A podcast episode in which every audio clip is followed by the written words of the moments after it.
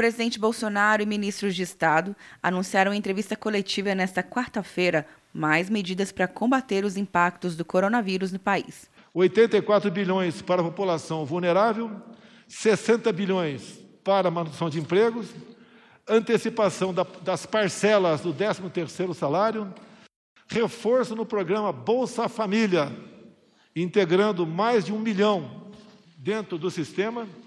O ministro da Economia Paulo Guedes anunciou uma ajuda de 15 bilhões de reais para trabalhadores autônomos e informais.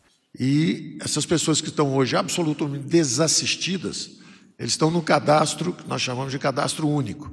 Eles não estão no Bolsa Família, eles não recebem BPC, eles não recebem nada de ninguém.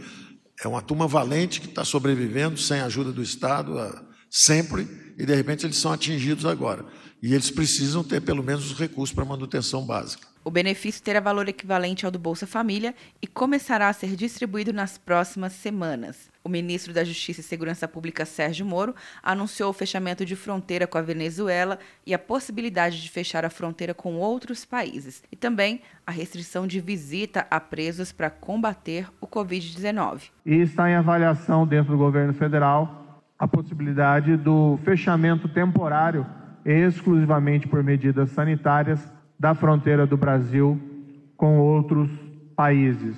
Também foram relembradas medidas anunciadas nos últimos dias, como a antecipação de benefícios e o adiamento de pagamento de impostos e contribuições, no total de 153 bilhões de reais.